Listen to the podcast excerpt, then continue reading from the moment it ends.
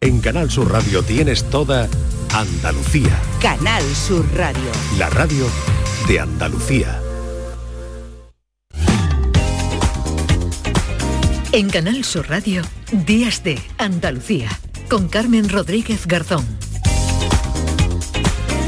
10 y 4 minutos de la mañana, tercera hora ya de programa aquí en Días de Andalucía. Abrimos una ventana, como siempre a esta hora, a Canal Fiesta Radio y saludamos a José Antonio Domínguez que hoy nos trae como protagonista a Georgina, esta cantante de origen venezolano, pero málaga de, malagueña de adopción, que ha cantado duetos con músicos como Pablo López o como Manuel Carrasco y que ahora presenta Superpoderes. José Antonio, ¿qué tal? Muy buenos días. Buenos días, Carmen. Hoy estoy con una artista que acaba de estrenar una nueva canción titulada Superpoderes. Ella los tiene porque es una mamá y además una supermujer. No lo digo eh, solamente porque así sea, sino porque es el nombre de una de tus canciones que ya estoy hilando, Georgina, con todos tus temazos y me vuelvo loco. Pero vienes aquí a hablar de Superpoderes, que es la más reciente. Ayer mismo la estrenaste. Sí, estoy súper, súper contenta de estrenar Superpoderes. Es una canción que lo compuse a mi bebé cuando estaba a punto de dar a luz eh, y es una canción que tiene un lema principal y es que el amor te da superpoderes. Y bueno, se la dedico a todas las madres para que se la dediquen a sus hijos. Es una canción llena de mucho amor, eh, una canción oxitocina le llamo yo porque está llena de, esas hormonas de la felicidad. Cuando la escuchas se te pone la piel de gallina y bueno, pues muy contenta de poderla presentar aquí en Canal Fiesta. Y en Canal Sur Radio en este caso, eh, con el programa Días de Andalucía y una cosa, eh, eh, lo que se escucha al principio es el latido real del corazón de tu bebé. Sí, increíble. La producción de esta canción es muy especial por eso, porque eh, cuando escuchamos por primera vez el latido, muchos solemos grabar ese primer, momento y de ese, de ese vídeo cogí el audio y eh, amplié ese mismo corazón y el beat auténtico de mi corazón, del corazón de mi bebé, 176 bits por minuto y los puse de fondo del tema y se escucha, se puede apreciar perfectamente. Además en el videoclip se puede ver también el principio. Eh, y el videoclip está lleno de super mamás, ¿no? Embarazadas. Bueno, el videoclip es maravilloso. Yo invito a todo el mundo que lo vaya a ver porque es muy emocionante. Superpoderes y Georgina, yo podría decir, tu niño desde luego es malagueño, pero tú ya eres andaluza total. Total, ya llevo, llevo cinco años viviendo aquí en, en Benalmádena y estoy súper feliz. Además mi bebé ya es un boquerón, vamos, reconocidísimo.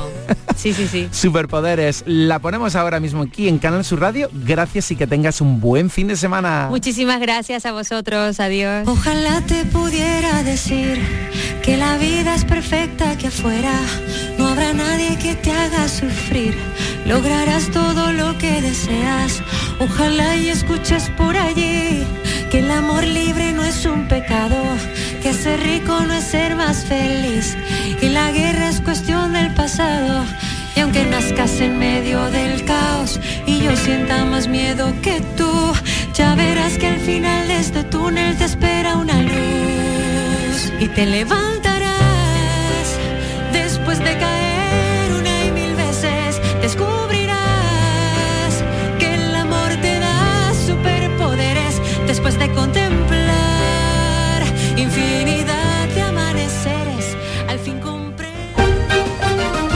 Canal Sur Radio, Días de Andalucía.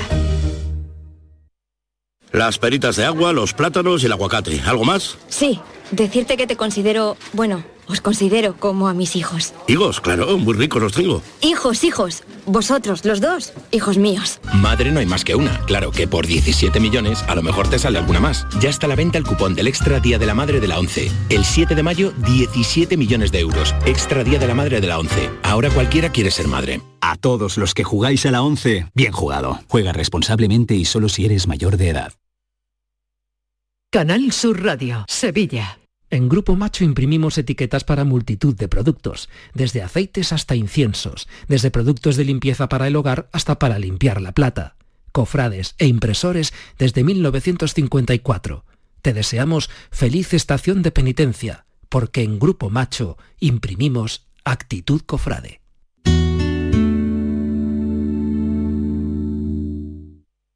¿Te imaginas un mundo sin música? ¿Y un océano sin peces? No pasemos del sonido al silencio. Ven a conocer al Acuario de Sevilla una especie amenazada, el pez guitarra. Descúbrelo en acuariosevilla.es. Premios Carrusel Taurino 2022. Canal Sur y la Fundación Cajasol conceden estas distinciones a Emilio de Justo, Premio Carrusel Taurino, José Ortega Cano, Premio Carrusel de Honor, La Quinta, Premio Carrusel Taurino a la mejor ganadería, el director general de la Radiotelevisión de Andalucía, Juan de Mellado, y el presidente de la Fundación Cajasol, Antonio Pulido, entregarán los galardones en el Teatro de la Fundación Cajasol de Sevilla este martes 18 de abril a las 12 del mediodía. Síguenos en directo en Radio Andalucía Información, con el patrocinio de la Fundación Cajasol. Gran Circo Alaska te presenta el musical circense del Rey León. Será en Sevilla junto al Estadio La Cartuja con grandes aparcamientos. Un fantástico espectáculo para toda la familia. Funciones del 21 de abril al 1 de mayo. El Rey León en Sevilla, junto al Estadio La Cartuja. Compra ya tu entrada en grancircoalaska.es y disfruta de un espectáculo inigualable de El Rey León.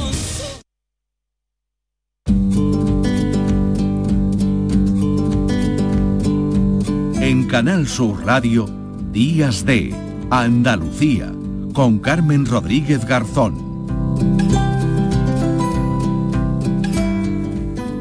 Educación Sostenible es el nuevo libro de César Bona, escritor, pero sobre todo profesor de los buenos porque estuvo nominado a los que se consideran los premios Nobel de la enseñanza, así que tenemos hoy en el estudio de Días de Andalucía, podemos decir a uno de los mejores profesores del mundo.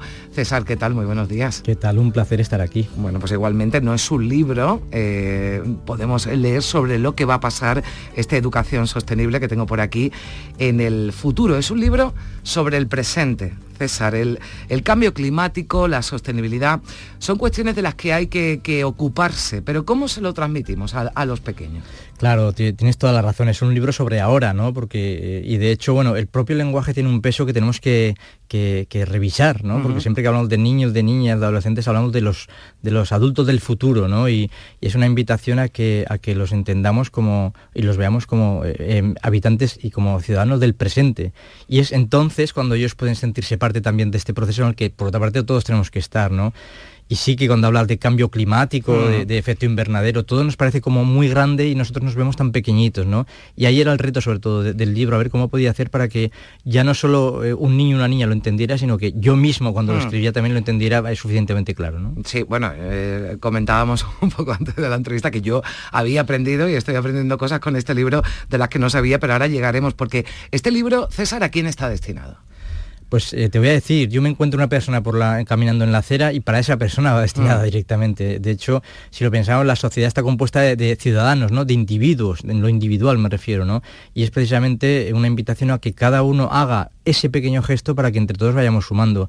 Obviamente tiene el título, eh, tiene dos palabras eh, potentes, ¿no? Educación y sostenible, ¿no? Eh, pues educación es allá el lugar donde todo comienza y sostenible es como tendría que ser todo lo que hiciéramos. Así que imagínate. Claro, pero yo entiendo que la razón de ser de este libro es porque echas de menos esa educación con ese sostenible, ¿no? De apellido. Sí, a ver, en realidad eh, se están haciendo cosas, pero sabemos perfectamente que no es lo suficiente, ¿no? Eh, no podemos eh, permitirnos instalarnos en la inacción, no podemos permitirnos decir, a ver si las administraciones, a ver si los gobiernos nos dicen que hagamos algo, ¿no? Es- está clarísimo que, que es una invitación a que cada uno de nosotros eh, ponga ese granito de arena porque es fundamental, si no sí que va a ser absolutamente imposible. ¿Por qué es tan importante eso? Y así se llama, ¿no? El primer capítulo. Eh, ¿Por qué? Eh, todo gira, ¿no? Porque cuentas, eh, bueno, que te preguntan, ¿no? Antes de, de impartir una conferencia, es que solo vas a hablar de eso, ¿no? Y eso es lo importante. Sí, fue, fue, su- bueno, eso es- fue, fue una anécdota al que dedico un capítulo entero que en realidad son cuatro líneas, ¿no? Que sí, iba a hablar- iba a hablar una conferencia sobre medio ambiente y una, una compañera me escribió diciendo, oye, una, una duda, para ver si voy o no voy, ¿no? ¿Vas a hablar solo de eso? Y lo pongo entre comillas. Y claro, me quedé pensando un momento y dije, mira, todo comienza en eso.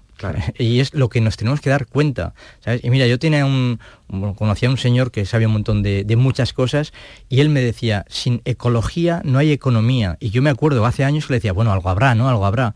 Y no, descubres que todo empieza, todo empieza en esto, ¿no? Bueno, eh, es un libro sobre el presente, ¿no? Porque esto ya no es lo que va a pasar en el futuro, es lo que está eh, ocurriendo, pero los que sí son el futuro, ¿verdad? Son los, son los niños, son los más pequeños, pero se les trata a ellos y se les cuida como tal. Pues, y te voy a, te voy a, voy a hacer un matiz. Hmm. ¿eh? Y digamos que sí son el futuro, pero también son el presente. Y ahí yo creo que está la clave, ahí precisamente, ¿no? El que los escuchemos mucho más, ya no solo por inspiración, ¿no? Porque siempre van a decir cosas interesantes, sino para que eh, eh, niños y niñas sientan que forman parte de esto. De hecho, a ti en tu trabajo te gusta sentirte escuchada, a mí también, en- en- con tu familia, con tus amigos. Entonces, el sentirse escuchado Hmm. es absolutamente fundamental. Y el sentir que aportas también. Por eso, sí, a ver, está dedicado a todos, pero eh, muy especialmente a aquellos que nos dedicamos a educar, seamos docentes o no, ¿no? Porque eh, si hay una manera en la que tenemos que educar también, por otra parte, es desde el ejemplo, ¿no? Y, trabajar junto a niños y niñas, pues es algo muy especial. Eh, César, a los niños hay que contarles desde, desde pequeños que el mundo no es fácil, que hay guerras, que hay hambre, eh, que hay, bueno, efectos ¿no? Eh, desagradables y, y que estamos viendo, ¿no? que estamos palpando el cambio climático. Eh, ¿Cómo hacemos para no caer en el catastrofismo? Pues es, claro, es importante. De hecho, mira, el otro día estaba hablando con una, con una señora, decía, mi, mi hijo tiene ecoansiedad, ¿no? Mm. Claro, porque es que dice, es que me, me da que no estoy haciendo lo suficiente, ¿no? Obviamente hay que mostrar la realidad. Si no muestras la realidad no puedes cambiar nada, ¿no? Y no puedes, de hecho no sabes ni dónde vives. Y sí, desde la infancia hay que enseñarles pues, el lugar donde vivimos y qué puedes hacer tú para, para mejorarlo, ¿no? Y es, eh, este libro en sí, te voy a, te voy a decir, eh, es también otra, digamos que hay muchas invitaciones, ¿no? Y una de ellas también es a que entendamos que no tenemos que hacer algo por miedo a qué pasará si no lo Mm. hacemos, ¿no? Para respetar el planeta me refiero, sino que tenemos que hacerlo simplemente por respeto y por gratitud al lugar donde vives, que al final es nuestra casa.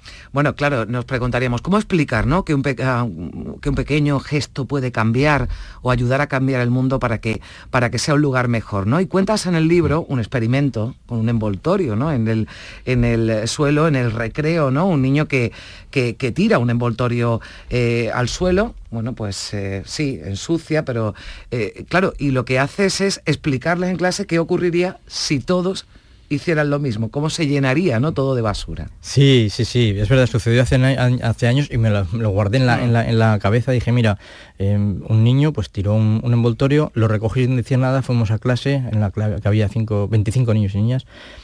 Y dije, mira, alguien ha tirado esto, vamos a hacer un pequeño experimento. Arrancad una página que hayáis usado y que no vaya, que no, que no sirva y haced una bola con ella. Y cuando yo diga ya, la lanzáis al suelo, ¿no? Y todos pues decían, ¿qué va a pasar? ¿no? Pues bueno, lo hicimos. Ya. En un segundo les dije, mira, en un segundo en el recreo había un envoltorio que alguien ha tirado. Aquí, en un segundo, hay 25 envoltorios, podría ser, ¿no? Que hay 25 personas han tirado. Y ahí empezamos a hacer la escala. Digo, si en este colegio hay 600 alumnos, en un segundo habría 600 envoltorios. Si en España hay, por ejemplo, 8 millones de, de niños, de niñas, en un segundo habría 8 millones. Así, ¿no? En esa escala entendieron cuán importante es ese pequeño gesto. Y ya si le damos la vuelta... Claro, eso Claro. no te iba a decir, porque también se puede ver en positivo, claro. Claro. Si ahorras un litro de agua y todos los niños lo hacen, ¿cuántos litros de agua? Y no? así con cualquier cosa Mm. que nos rodea en el aula, en, en el salón de tu casa, en tu cocina, ¿no? Claro, hemos hablado ya en el programa de, de sequía y de la falta de agua y hay mucho de concienciación en este libro, ¿no? También, también en cuentas eh, y, y das detalles, ¿no? Que yo creo que está bien explicárselo a los niños qué ocurre cuando uno abre el agua de la ducha, cuánto eh, litros de agua se gasta si uno se da una ducha sin pensar, ¿no? Cómo se mira la alcachofa, ¿no? Es decir, cómo sale el agua de aquí, ¿no? Algo que seguramente si nadie se lo explica o, le, o, le, o, o- o se los cuenta, no le dan esa importancia, ¿no? Lo- los niños. Claro, si te fijas va todo unido a la curiosidad, ¿no? Y es eh, estimular esa curiosidad, y repito, Mm. ya no solo a los niños, ¿no? Sino también a, a cualquier persona que nos esté escuchando. Eh, de hecho, yo estaba escribiendo el libro, estaba en el salón, me levanté y fui a la lámpara, dije, voy a tocar esta bombilla. Digo, vamos a ver, ¿de dónde viene la electricidad de esta bombilla, no? ¿Qué tipo de bombilla es? Y empiezas a hacerte preguntas. Ya dices, vale, pues puede venir de que sea, eh, bueno, pues de- depende de dónde ya, ya cambia, ¿no? Luego de hacia dónde va, porque todos sabemos que Mm. repercute en el bolsillo, ¿no? Y, pero también repercute en el planeta. ¿Por qué y cómo repercute? Pues igual que hice con la bombilla, eh, cogí, abrí la nevera y cogí un tomate. Igual que hice eso, cogí- toqué un radiador. Y así te vas haciendo preguntas, ¿no? Y una que la gente va a entender perfectísimamente es eh, cuando tú abres la puerta del, eh, de, de tu, de tu piso y Mm. dejas la bolsa de basura en el rellano, mágicamente al día siguiente desaparece. Digo, no, no desaparece. ni desaparece la bolsa, ni desaparecen las consecuencias de haberte bajado una bolsa llena de residuos. Bueno, eh, como, dices, es la forma importante de, explicarles cómo con los pequeños gestos también se puede cambiar el mundo, eh, sin duda, ¿no? Eh, la naturaleza es sabia, eso se dice mucho, pero también, bueno, dices, es nuestra, nuestra maestra, ¿no? Y entonces además invitas a comprobarlo. Y hay varias, bueno, anécdotas, ¿no? O, situaciones reales, ¿no? Que explicas y que yo te, confieso que, me he enterado, ¿no? Por ejemplo, como el tren bala de Japón, ¿no? bueno, pues los trenes de alta velocidad, claro, el porqué de ese diseño, ¿no? Eh, que tiene ese pico y lo, y, lo, y lo explicas, está basado en un animal, es decir, la naturaleza, ¿no? Sí, lo has dicho, es la gran maestra, ¿no? Y, estamos hablando ahora de ciencia y de tecnología, o por ejemplo, mm. el, velcro, ¿no? Que el velcro lo, descubrió uno cuando iba paseando con un señor, eh, creo que era en Bélgica, que iba paseando con su perro y se le pegaron hojas de cardo, investigó y cómo, vio cómo funcionaba y entonces pues dijo, vale, de aquí voy a sacar este elemento, ¿no? Y eh, igual que inspira en, la, en la ciencia, en la tecnología, mm. a lo largo de la historia ha servido de gran inspiración ¿no? en el arte, en la música, ¿no? fíjate tú, en, la literatura, podríamos hablar de Fray Luis mm. de León, ¿no? Eh, de su oda a la vida retirada, ¿no? que ahora, ahora cualquiera que se fuera hoy, por ejemplo, o viernes o sábado, cuando fuera, da igual, o lunes, que se va a, la montaña, dice, me voy a desestresar y voy a escribir un poema. Y le saldría el que escribió Fray Luis de León en el siglo XVI, por ejemplo. ¿no? Claro, bueno, cuentas algo, fíjate que hemos hablado ¿no? Eh, eh, de las vacunas, ¿no? y que todavía hablamos de las, de las, de las vacunas y, están, o sea, el, bueno, las vacunas, las inyecciones están basadas en el mecanismo de la serpiente. A alguien se le ocurre, ¿no? Que de la forma en la que inyecta el veneno a la serpiente, pues sirve para que esa aguja también introduzca, en este caso, una, una vacuna o cualquier otro eh, medicamento. Bueno, yo invito a todos los oyentes a que se hagan con este libro, Educación Sostenible, en el que se habla, como decíamos César, de esos pequeños gestos eh, que pueden cambiar el mundo, cómo hay que transmitírselo ¿no? a, a, los, a los más pequeños, a los que hay que hablarles de,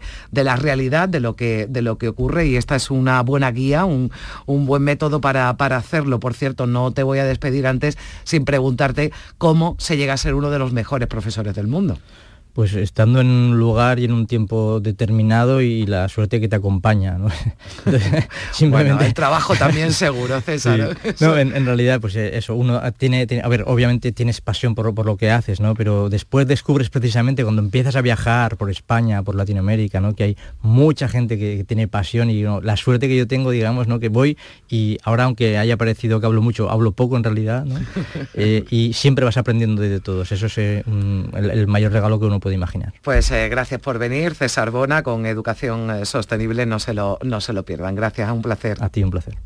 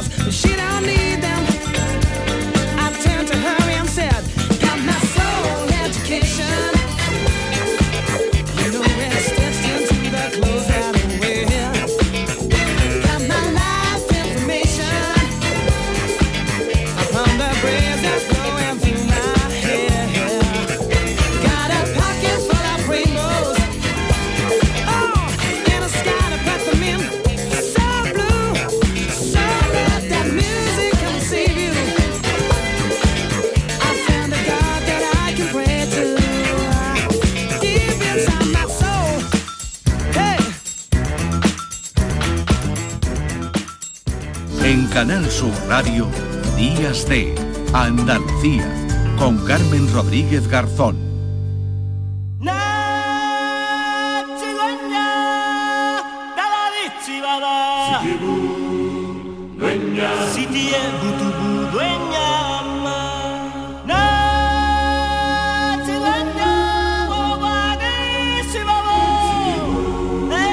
Con motivo de la celebración de los 100 años de historia de Disney, se ha puesto en marcha la campaña 100 años igual a 100.000 libros que va a contribuir a la donación de libros a niños en exclusión social a través de la Fundación A Compartir. Disney y Editorial Planeta acercan la lectura a esos eh, niños. Vamos a saludar a esta hora a Claudia Peri, que es fundadora y responsable de la ONG A Compartir. Hola Claudia, ¿qué tal? Buenos días. Hola, buenos días. Bueno, cuéntanos algo más de esta campaña, cómo, cómo podemos ayudar, cómo, cómo la habéis, eh, eh, bueno, cómo la habéis diseñado esta, esta campaña. Cuéntanos. Pues la verdad que esta campaña es una campaña muy especial, porque mm, Disney eh, también lo hizo el año pasado y este año como con mucha más intensidad por estos 100 años. Y, mm, la idea es que eh, los, los, niños que, bueno, pues que pertenecen a familias con eh, menores recursos y que, y que, mm, bueno, que muchos se encuentran en exclusión social puedan disfrutar de un libro. Y sobre todo de un libro nuevo porque a todos nos gusta ese, o todos reconocemos muy bien ese olor a nuevo, mm. ese, ese poder estrenar los, los, productos en general, ¿no? Y, los libros, como que yo creo que si todos hacemos un ejercicio de cerrar los ojos y recordar como el, olor al libro nuevo, lo podemos hacer, ¿no? Eh, entonces Disney quiere eh, poder, quiere tener como un, detalle y un, y un y un ejercicio de inclusión con estos niños y entonces por cada libro que se compre, el mismo eh, Disney lo, lo dona a, la Fundación a Compartir, que somos nosotros, y nosotros somos los encargados de distribuirlo entre, hmm. entre entidades que trabajen con niños. Bueno, el año pasado eh, se alcanzaron 90.000 libros, ¿verdad, Claudia? Este año el objetivo son los 100.000. Sí, la verdad es que el año pasado fue eh, una maravilla poder disfrutarlo. Nosotros nos sentimos súper privilegiados de que, de que Disney haya contado con nosotros para poder em, distribuirlos y poder, y poder ayudar en esto. La verdad que es una mm. suerte poder ver eh, cómo esos libros llegan a tantos sitios. Porque es importante, ¿verdad? La lectura infantil, evidentemente es fundamental cubrir las necesidades básicas de estos niños y de las familias, pero, pero esto está encaminado bueno, pues a, que también disfruten de los beneficios ¿verdad? De, la, de la lectura desde edades tempranas. Claro, al final nosotros todos queremos para nuestros hijos eh, que desarrollen la imaginación, que, con, el, con, el, libro es una herramienta que nos permite em, pues, llegar a, donde las pantallas, a otras cosas no llegan, ¿no? Y es importante porque la infancia ya todos sabemos que sienta un poco las bases de lo que pasará después. Entonces, em, creemos que es eh, un privilegio y una suerte poder hacer llegar estos libros a, los que quizás por su, situación familiar eh, necesitan destinar los recursos que tienen a, pues a lo mejor a, cosas un poco más em, bueno, que, los necesitan como la alimentación o los productos de higiene y que quizás esto ha quedado en segundo plano, pero que es fundamental para el, para el desarrollo de los mm. niños. Bueno, hablamos de más de 500 puntos de venta en toda España eh, hasta el 30 de abril, ¿no? Está en funcionamiento esta campaña, empezó el 14 de marzo, así que todavía hay tiempo. Un libro que se compre de Disney, pues ese libro va a ir también a una, a una familia y a un niño que lo necesite, ¿verdad, Claudia? Sí, justo, esa es la idea, que por cada niño que, por cada libro que le compremos a, a nuestros niños haya, haya un libro, haya un niño que disfrute ese mismo libro, ¿no? Que eso también es como importante. También creo que es importante explicarle a nuestros hijos esto, ¿no? De, oye, va a haber un niño que quizás su familia no puede comprarle esto, pero que lo va a disfrutar igual que tú, ¿no? Bueno, pues está bien que los padres lo hagan, las familias y también los niños que lo sepan y seguramente pues pidan ese libro que sabe que le va a llegar también a un niño que lo necesita más. Pues gracias por atendernos, gracias también por vuestro trabajo desde la Fundación a, compartir y bueno, pues ya lo saben un libro de, de Disney hasta el 30 de abril y así llega un niño que lo, que lo necesita. Gracias Claudia, un abrazo. Muchas gracias. Adiós.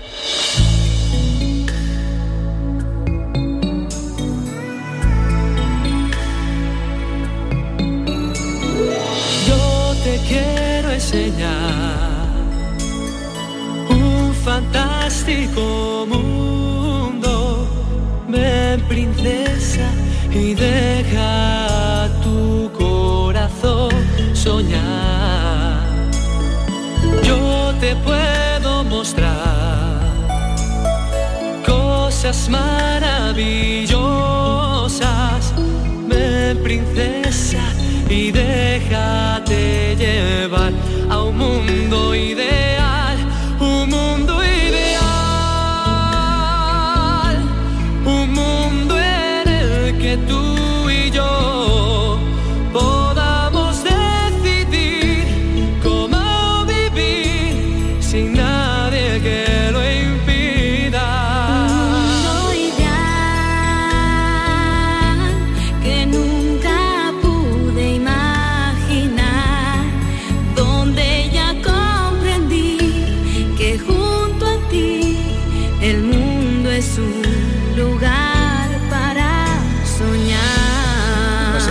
para soñar también nos invitan a eso en el espacio Santa Clara de Sevilla que acoge hoy la nueva edición de Premier Lunar, el evento de moda flamenca que protagonizan los alumnos de diseño de moda del Centro de Enseñanzas Artísticas Superiores de Diseño y la Cátedra Internacional de Moda Flamenca. Vamos a conocer algo más de esta cita que va a unir a más de 150 diseñadores.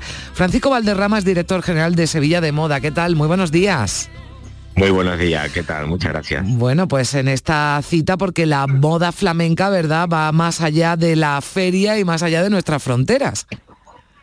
Efectivamente, pusimos en marcha eh, hace unos años, como digo, precisamente en el peor momento, nace los mejores proyectos durante la pandemia, pues pusimos en marcha la Cátedra Internacional de Moda Flamenca, precisamente para darle unos nuevos aires, eh, para reinventar nuestras señas de identidad y aplicarla a la alta costura, a la alpreta porter a las colecciones cápsulas, de tal forma que estamos llevando la moda de inspiración flamenca por, todo el mundo. Mm. Y hoy se dan cita aquí en el espacio Santa Clara, un espacio mágico de, nuestra ciudad, muy unido a la cultura y a la historia de, Sevilla, pues 150 jóvenes diseñadores, me gusta decir más emprendedores de moda flamenca, puesto que su objetivo es emprender proyectos empresariales.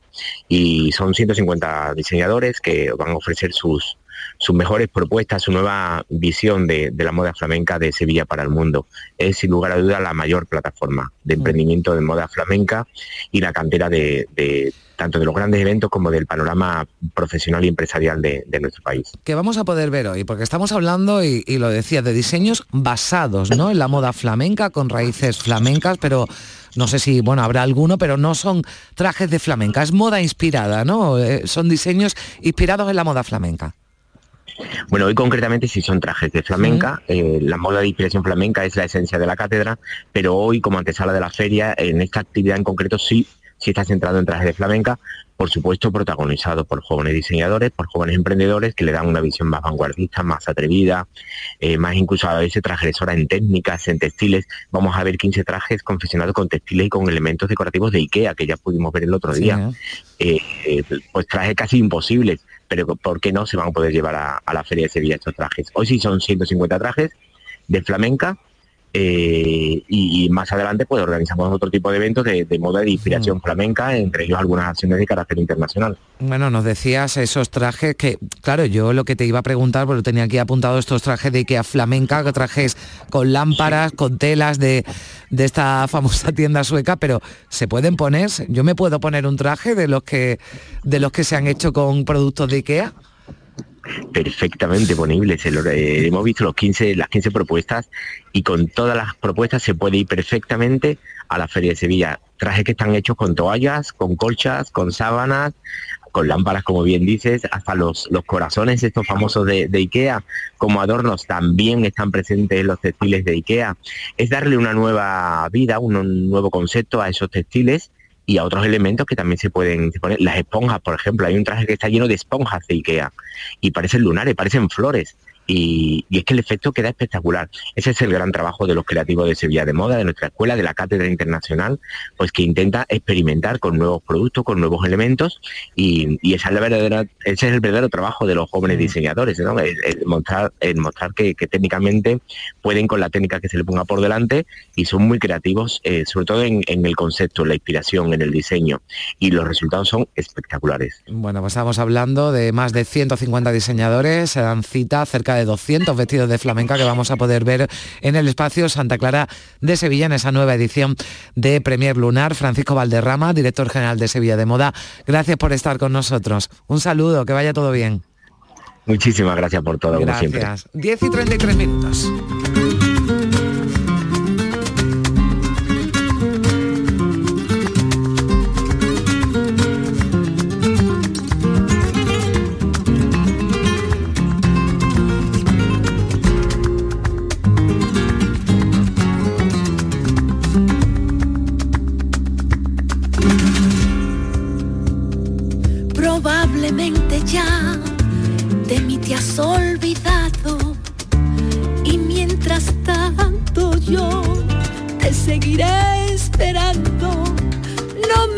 querido ir para ver si algún día que tú quieras volver me encuentres todavía. Por eso aún estoy en el lugar de siempre, en la misma ciudad y con la misma gente, para que tú al volver no encuentres nada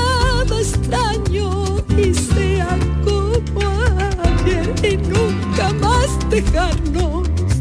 Probablemente estoy pidiendo demasiado.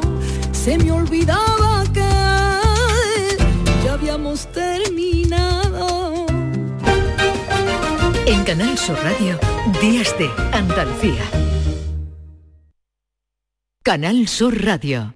Por fin la casa que estabas esperando en Sevilla. Metrobacesa presenta 10 promociones de obra nueva. Magníficas viviendas unifamiliares y en altura de 1, 2, 3 y 4 dormitorios. Todas con terrazas, piscina comunitaria y junto a la futura Ciudad de la Justicia. Obras ya iniciadas. Descubre más en el 955 25 25 y en metrobacesa.com. Metrobacesa, ahora sí. Estás estupenda. Gracias. Medicina estética en Clínica Doctor Ortiz. ¿Tu hermana y tu hermano también? Ellos cirugía plástica en Clínica Doctor Ortiz. ¿Y el pelo de tu marido? Ah, injertos capilares en Clínica Doctor Ortiz. Ahora en Clínica Doctor Ortiz ampliamos servicios. Ginecología general, funcional y oftalmología. Seguridad, confianza y satisfacción de nuestros clientes.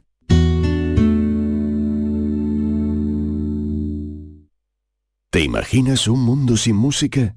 ¿Y un océano sin peces? No pasemos del sonido al silencio. Ven a conocer al Acuario de Sevilla, una especie amenazada, el pez guitarra. Descúbrelo en acuariosevilla.es. Gran Circo Alaska te presenta el musical circense del Rey León. Será en Sevilla junto al Estadio La Cartuja con grandes aparcamientos. Un fantástico espectáculo para toda la familia. Funciones del 21 de abril al 1 de mayo. El Rey León en Sevilla, junto al Estadio La Cartuja. Compra ya tu entrada en grancircoalaska.es y disfruta de un espectáculo inigualable de El Rey León. Este fin de semana volvemos a disfrutar de la radio contigo en Gente de Andalucía, con todo lo que nos ofrece nuestra tierra y con su gente. Déjate seducir por todo lo que tenemos y síguenos. Gente de Andalucía, con Pepe da Rosa. Este fin de semana desde las 11 de la mañana en Canal Sur Radio. Más Andalucía, más Canal Sur Radio.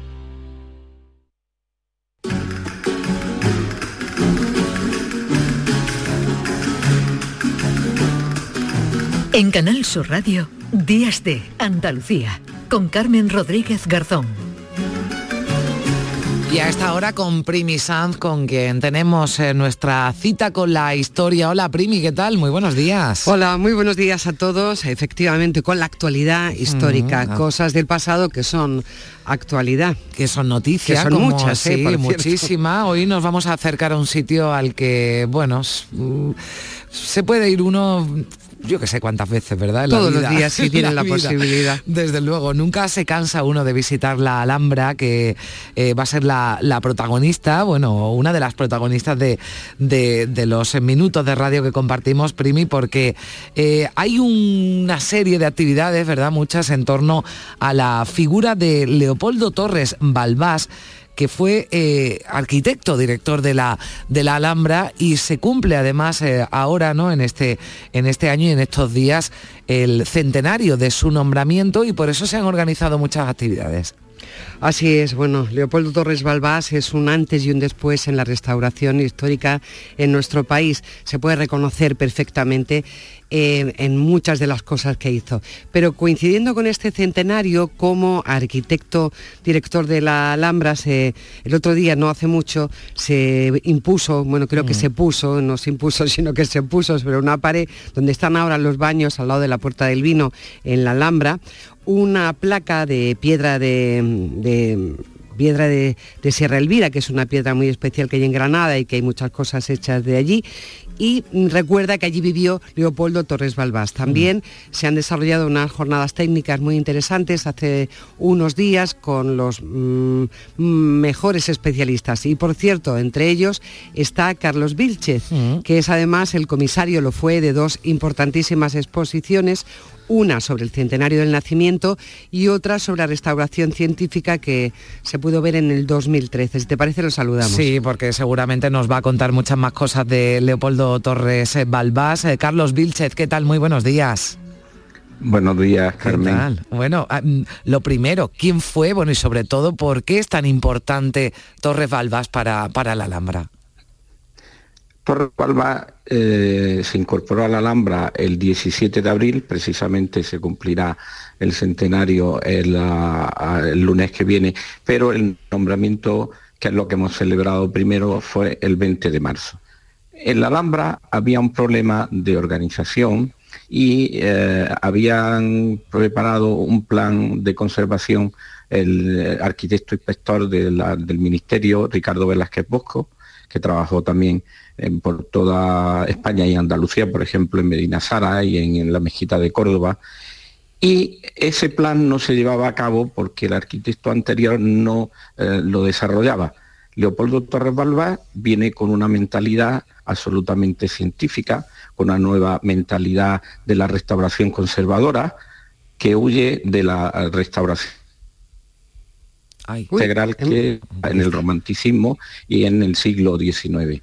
Con lo cual, lo más importante que tenemos es que él introduce la restauración conservadora respetuosa absolutamente con los materiales, con los aspectos, con los edificios y no la idea romántica en la que había bastante de invención. Mm. Carlos, eso, no inventarse cosas, sino simplemente conservar lo, que hay. Fue esa lucha, ¿no?, entre lo que era la restauración, o sea, este trozo falta, yo lo vuelvo a poner, no digo que esto es actual, y la conservación, que es un poco lo que podemos ver en el Partal, ayer, en, la Alhambra, ¿no? Lo que hizo Torres Balbás. Sí, él cuando entra en la Alhambra encuentra varias zonas en ruina, por desgracia.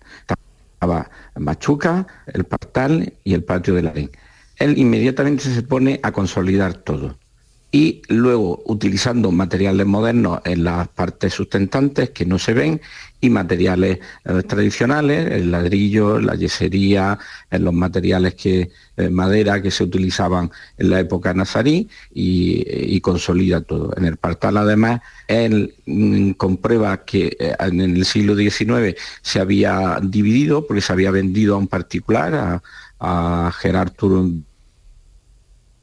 Ahí tenemos alguna tenemos Carlos, de vez en cuando te perdemos en la conversación. y, nos hemos quedado en cortes, sí, sí, Me cambio un momento. No, no te A ver si tengo mejor cobertura. La, eh, él encuentra el partal dividido y la, toda la, lo que era el pórtico eh, tapiado, porque se divide como era alto, en dos plantas, es decir, al convertirlo en una vivienda. Más adelante, lo que él ve, eh, la decoración que hay en este pórtico, en árabe precisamente Burtul significa ah, pórtico, con lo cual hemos conservado esa etimología, tenemos esa suerte. Él, eh, viendo que los arcos, el arco central era de yesería maciza, se conservó Siempre, por suerte, los laterales eran de sepca, es decir, de una trama rómbica con decoración ah, de eh, vegetal, se han perdido. Y él restituye la idea, porque la sepca es una trama rómbica, pone unos ladrillos haciendo rombos mm. y le va pegando aleatoriamente trozos de yeso de tal manera que desde lejos se note, claro. asemeja perfectamente lo que mm. es la sepca y solo restituye en su lugar un trocito muy pequeño de la sepca, que es lo que quedaba, pero no quiere falsear, porque él sabe perfectamente que era sepca, pero sin embargo no quiere restituir toda la sepca que había desaparecido por desgracia. Entiendo que con esta programación, ¿verdad, Carlos? Eh, precisamente eh, se explica, ¿no? También a los a los visitantes el, papel, ¿no? Que algunos sin, sin conocerlo, pues eh, seguramente no, no es capaz de apreciar, ¿no? Pero el papel que tuvo, ¿no? Y, seguramente en, sitios donde se nota, ¿no? Esa mano de Torres Balbás.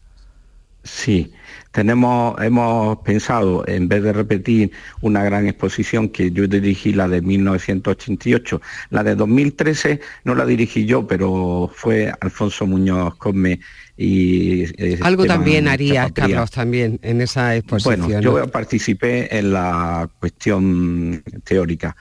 Y la ah, hemos pensado en un lugar de paso, es decir, a la entrada de, las habitaciones de Carlos V, que están en la parte posterior del patio de Lindaraja, hay ahí un paso obligado, que es el despacho del emperador, en el que todos los visitantes tienen que pasar.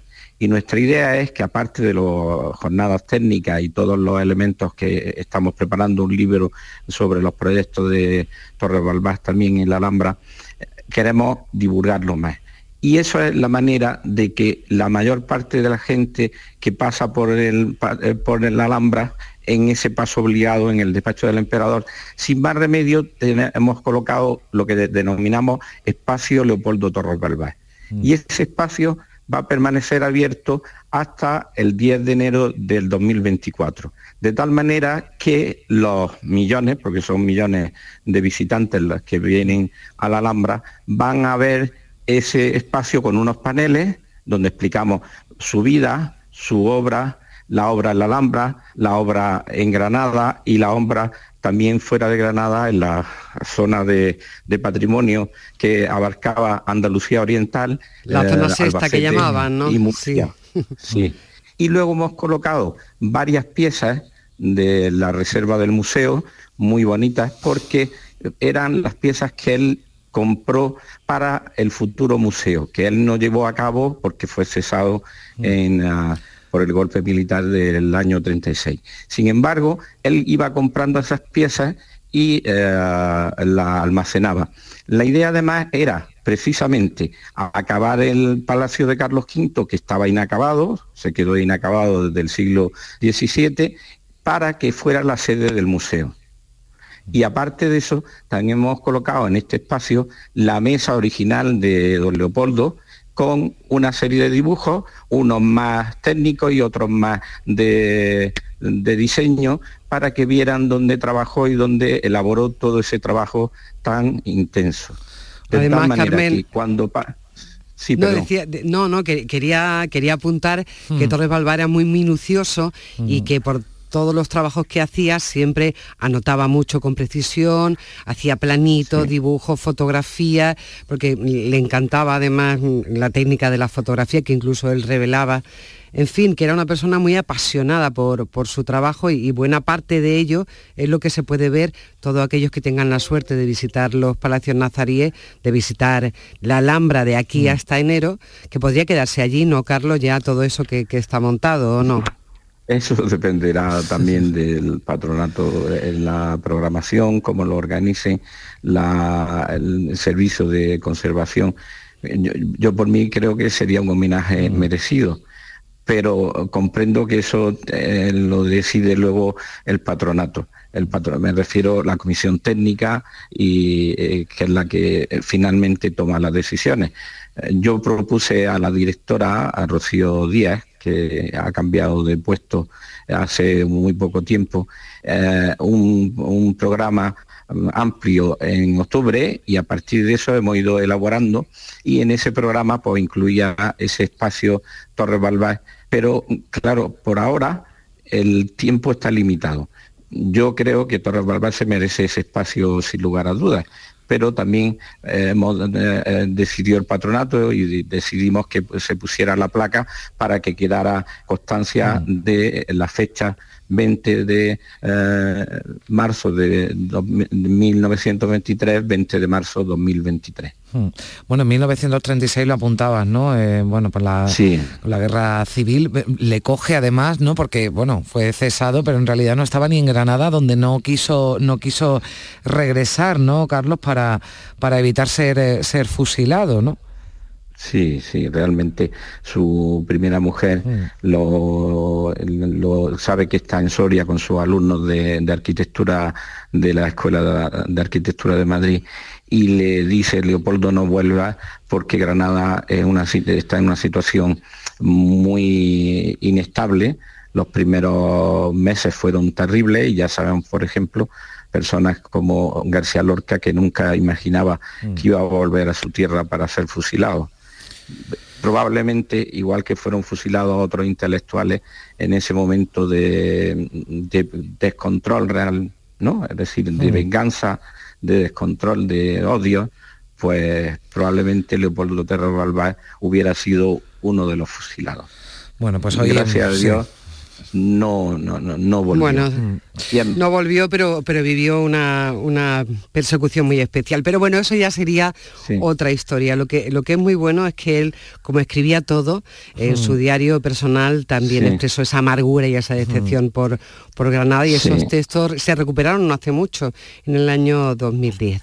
Bueno, pues... Sí, él, eh, tenía en su diario de obras, que es muy sistemático porque eso es una técnica que él coge de la, arque- la arqueología científica y es anotar todo lo que hace, que es importantísimo, puesto que si no habría muchos elementos que hubiéramos perdido su huella porque no aparecen recogidos en los proyectos, en las memorias, pero va con mucho detalle cogiendo. Y aparte, luego su diario personal, que ya ahí sí muestra esa amargura, como diciendo, yo he querido a Granada, he dado todo por Granada y Granada me paga mal. La verdad es que hay un- unos párrafos amargos de verse perseguido cuando realmente él hizo tanto por Granada. Bueno, no solo pues- por la Alhambra, sino porque con, eh, con la eh, con el, el dinero de las entradas de la Alhambra compró muchísimos edificios emblemáticos como el Corral del Carbón, el Bañuelo, el- la Casa del Chapí, Daraljorra y otros edificios que se salvaron gracias a que él, eh, como arquitecto de zona, que lo nombraron en 1929, adquirió todos esos, todos esos edificios y los restauró. Pues esperemos que, pero que- con sí, sentido que- conservador. Que donde, donde, donde esté, bueno, pueda haber ahora ese reconocimiento en esta eh, programación especial con motivo del centenario del nombramiento de Leopoldo Torres Balbás como arquitecto director de la, de la Sí. Alhambra. Carlos Vilche, muchísimas gracias por estar con nosotros. Un saludo. Un Gracias, abrazo un y placer. muchísimas gracias por divulgar la figura de Leopoldo Torres Balbás. Primi, un abrazo fuerte. Un abrazo fuerte, que tengáis todo muy buen sábado. Igualmente.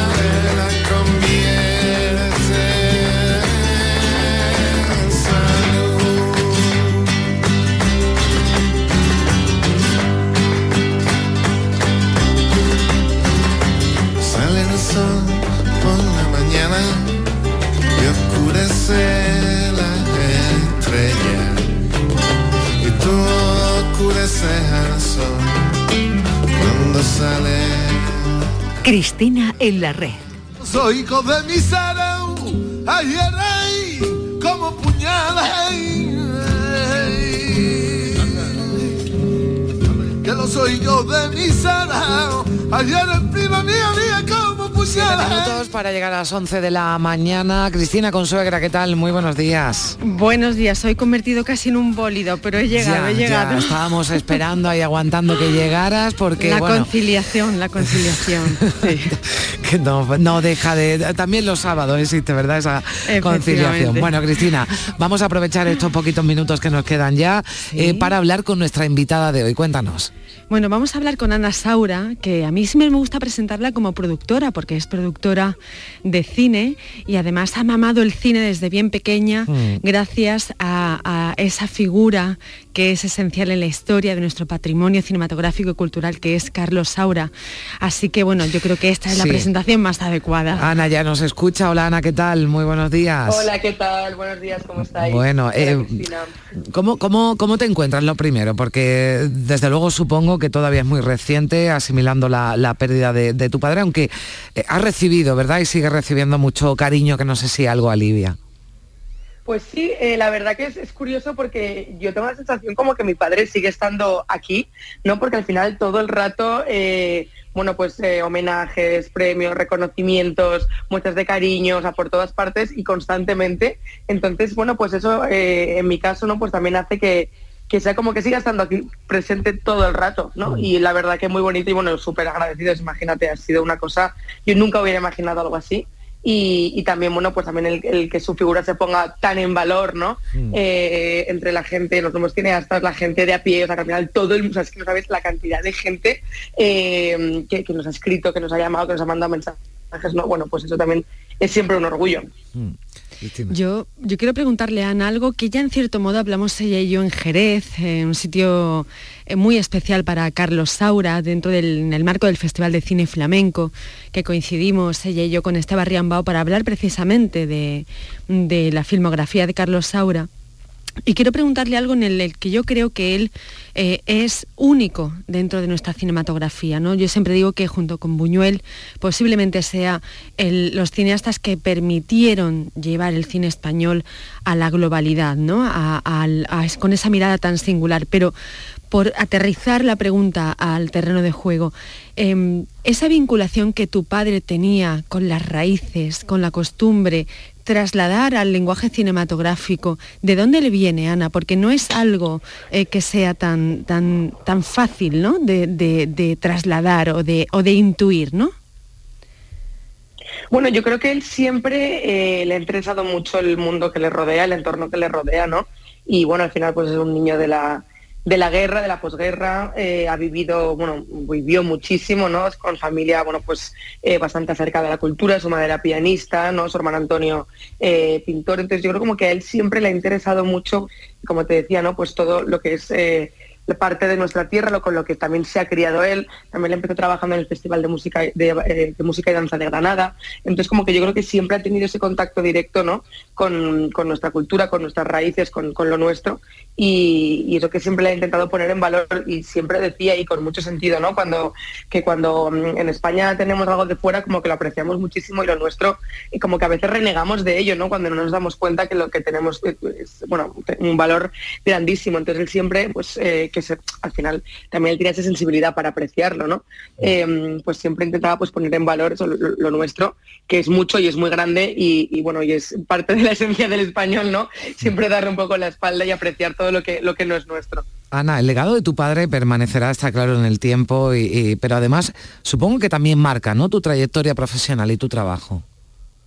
Sí, marca, eh, en mi caso, para, para bien, por supuesto, ¿no? O sea, yo siempre decía que no me quería dedicar al cine porque yo lo veía en casa mi hermano, mi padre director, mi madre actriz, entonces, bueno, pues trabajaban muchísimo, no estaban nunca, de repente no trabajaban nada y estaban en casa todo el rato preocupados, ¿no? Porque al final, bueno, pues a nivel económico, a nivel también creativo, oye, no, no, no, no, no, no salen los proyectos, no salen las películas, y siempre decía, no, yo el cine no. Y bueno, al final entre una cosa y otra, eh, he acabado, eh, bueno, siendo productora y obviamente pues la figura de mi padre es una figura muy muy potente muy muy importante muy relevante y a mí me ha servido pues sobre todo para vivir experiencias y conocer a gente y, cono- y, no y estar en situaciones en las que pues muy poca gente puede estar y creo que eso es algo súper positivo eh, y, y que a cualquier persona no pues que quien no lo aprecie pues sería sería idiota. Dicho esto eh, la vida y mi padre siempre ha sido así con todos nuestros hermanos, nuestra educación, nadie te regala nada, o sea que hay que trabajar igual y no hay que creerse que nadie es nadie por tener un apellido, por ser hijo, primo de quien sea, ¿no? Entonces en ese sentido mi padre siempre ha sido muy em, tajante de, oye, si alguien quiere algo, trabajas y, lo consigues. Es verdad que da la casualidad, por motivos, pues al final, ¿no? Em, casi obvios que yo me acabo dedicando al cine, pero bueno, eh, que en ese sentido mi padre tampoco nos ha regalado mm. nada, eh, más allá de que es muchísimo, ¿no? Porque tiene todas las experiencias vitales em, y gente, ¿no? Que él conocía, amigos suyos, que claro, cuando eres pequeño no te das cuenta, pero yo ahora que he hecho la vista atrás digo, madre mía, qué, qué suerte, ¿no? Y qué privilegio y qué, qué, maravilla. Bueno, qué suerte eh, haber contado también contigo, Ana Saura, que nos quedamos ya sin tiempo, Cristina, y nos gustaría alargar un poquito más, pero ya sabes que, ya, ya volveremos a la radio es, sagrado. Ana, un placer y que vaya todo muy bien. Ana Igualmente, muchísimas gracias. Un beso, un beso muy fuerte, Ana. Cuídate mucho. Buen día. Un beso. buen día, Cristina, y buen día también a todos. Mañana, fin de semana para Mañana volvemos a partir de las 8 de la mañana en Días de Andalucía.